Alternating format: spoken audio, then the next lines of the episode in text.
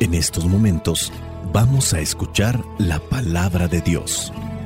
Dispón tu corazón para que el mensaje llegue hasta lo más profundo de tu ser.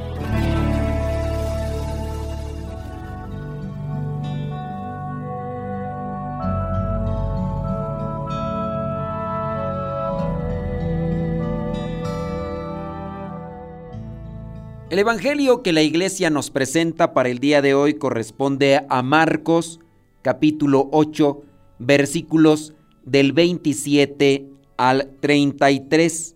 Dice así, después de esto, Jesús y sus discípulos fueron a las aldeas de la región de Cesarea de Filipo. En el camino, Jesús preguntó a sus discípulos, ¿quién dice la gente que soy yo? Ellos contestaron, algunos dicen que eres Juan el Bautista, otros dicen que eres Elías y otros dicen que eres uno de los profetas. ¿Y ustedes?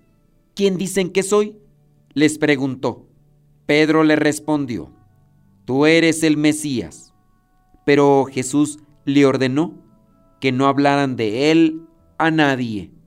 Jesús comenzó a enseñarles que el Hijo del Hombre tendría que sufrir mucho y que sería rechazado por los ancianos, por los jefes de los sacerdotes y por los maestros de la ley. Les dijo que lo iban a matar, pero que resucitaría a los tres días.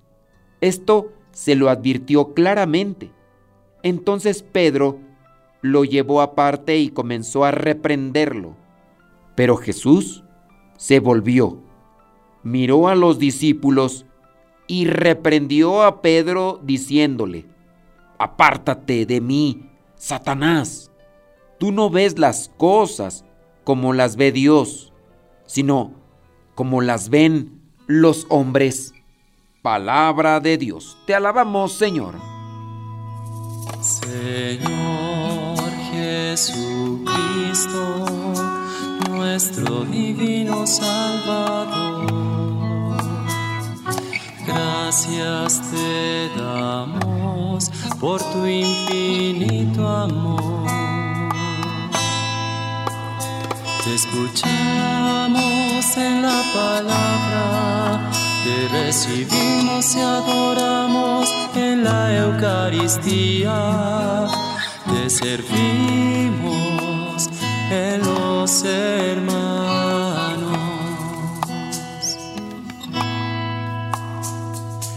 que seamos misioneros como lo quieres tú,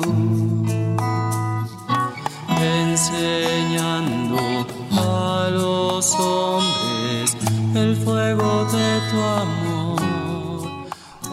El pasaje del Evangelio que la iglesia nos presenta para el día de hoy trae varios momentos interesantes. Uno de los primeros momentos es cuando Jesús pregunta a sus discípulos, ¿quién dice la gente que es Él? Quiere tener un sondeo de lo que opina la gente, de lo que habla la gente de Él. Sus apóstoles que han andado en algunos momentos entre la gente han escuchado aquellas cosas. Quizá porque los encaran, quizá porque los confrontan, los cuestionan o porque algunos de sus familiares les han dicho lo que opinan de Jesús y ellos tienen una respuesta. Después de que los discípulos dan algunas respuestas, Jesús les pregunta directamente, ¿y ustedes quién dicen que soy yo? A lo que solamente uno de los apóstoles, en este caso Pedro, viene a dar una respuesta. En otro pasaje de otro evangelio, Jesús mismo le dice que eso que sabe, no lo sabe por la carne, no lo sabe por la inteligencia, no lo sabe por haberse puesto a estudiar analizar y reflexionar, sino que lo sabe por cuestión de fe. Dios se lo ha revelado y es por eso que lo sabe. Dios, como lo hemos mencionado, no es materia, es espíritu.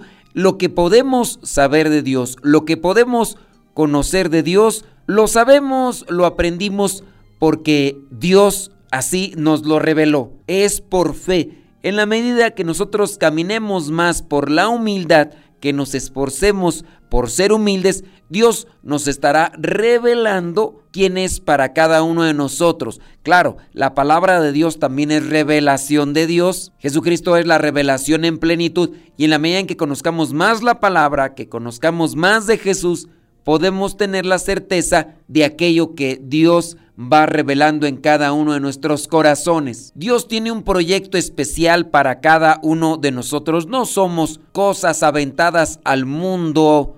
Tenemos un proyecto. Todas las cosas materiales tienen su razón de ser en esta vida, las plantas, las aves e incluso los objetos inanimados, es decir, las piedras, todas aquellas cosas que no tienen vida como tal, tienen su razón de ser en este mundo. Si ello, las cosas inanimadas tienen su razón de ser, con mayor razón las cosas animadas o las cosas que tenemos alma, en este caso plantas, animales y nosotros, los seres humanos. Pedro tiene una misión y se va desenvolviendo en ella poco a poco, con sus tropiezos y todo, pero tiene su misión. Dios Padre se ha revelado en él y por eso ha dado esa respuesta a Jesús cuando le preguntan quién es Él. Jesús luego les habla acerca de cómo debe sufrir y ser rechazado por los líderes religiosos de su tiempo y también va a ser condenado a muerte, pero les anuncia que va a resucitar al tercer día.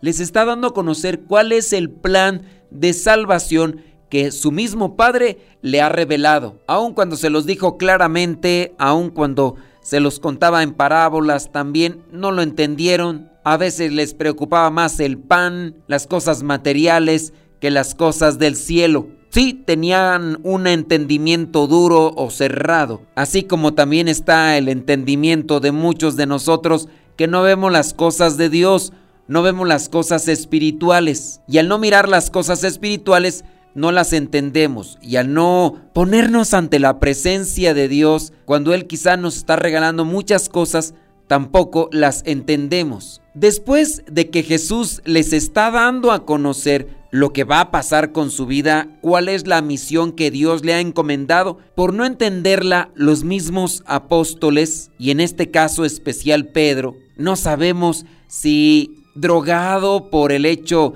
de que le hayan dicho que eso que respondió es un regalo del mismo Dios que lo sabe por el Espíritu y no por la carne, no sabemos si alucinado por este halago, por este elogio de nuestro Señor Jesucristo, de repente se sienta como nos podemos también nosotros sentir cuando nos echan muchas flores, nos podemos sentir con potestad, con poder, podemos sentirnos con la autoridad, como a veces nos dan ciertos lugares, ciertas preferencias y de repente nos sentimos con preferencia por encima de los demás. En este caso, Pedro, después de que recibió el halago o la alabanza de nuestro Señor Jesucristo de Dichoso eres, Simón Pedro, porque esto no te lo dio a conocer la carne, sino mi Padre. Cuando ya empieza a explicar el plan de salvación, viene Pedro y trata de reprender a Jesús por decir aquello que está comunicándoles que es misión de Dios, que es voluntad del Padre. Solamente Jesús les está compartiendo lo que va a suceder. No les está pidiendo permiso, les está avisando, les está notificando, para que cuando suceda no se sorprendan. Pero ya después, con el tiempo, sabemos que no lo entendieron y por eso viven asustados. E incluso cuando las mujeres que fueron al sepulcro y le dijeron que había resucitado, no le creyeron, cuando llegaron los caminantes de Maús y le dijeron a los discípulos que habían encontrado a Jesús, tampoco les creyeron. Y así las cosas. Bueno, Jesús está contando el plan de salvación de Dios en su Hijo y Pedro se siente con la autoridad de reprender a Jesús. Pero Jesús le dice que sus pensamientos son los de Satanás, porque los pensamientos de Satanás están en contra de la voluntad de Dios. Los pensamientos de Satanás están en contra del plan de salvación. Pedro no está pensando en las cosas de Dios, está pensando más en las cosas humanas. Los seres humanos muchas veces pensamos más en salvaguardar el físico, lo material, la salud, el cuerpo, el dinero. Pero esas cosas son del mundo y quien gobierna este mundo, el príncipe de las tinieblas, nos infunde esos pensamientos, los cuales muchas veces nosotros nos los tragamos y les damos demasiada importancia. Nos arrastra más la preocupación por la salud, por las cosas materiales, por las cosas del mundo, que la preocupación por las cosas del cielo. Y no es que tengamos que desconectarnos de este mundo, solamente hay que tener el sumo cuidado que no nos arrastre como una forma principal los intereses y preocupaciones del mundo. Jesús les anuncia que los dirigentes religiosos de su tiempo le van a quitar la vida. Eso está dentro del proyecto de salvación, no porque Dios quiera matar a Jesús. Dios quiere salvar a la humanidad, pero para anunciar, para enseñar cuál es el camino que nos lleva a la salvación, se tiene que pasar por la muerte, no porque se tenga que buscar. Es lo que la gente que está ligada con el príncipe de las tinieblas quiere hacer con Jesús para hacerlo desistir de cumplir con la voluntad de Dios. Jesucristo dirá en su momento, no teman al que mata el cuerpo, teman más bien al que mata el alma y la lleva al fuego eterno. A ese sí hay que tenerle miedo. El cuerpo es prestado, las cosas materiales también son prestadas.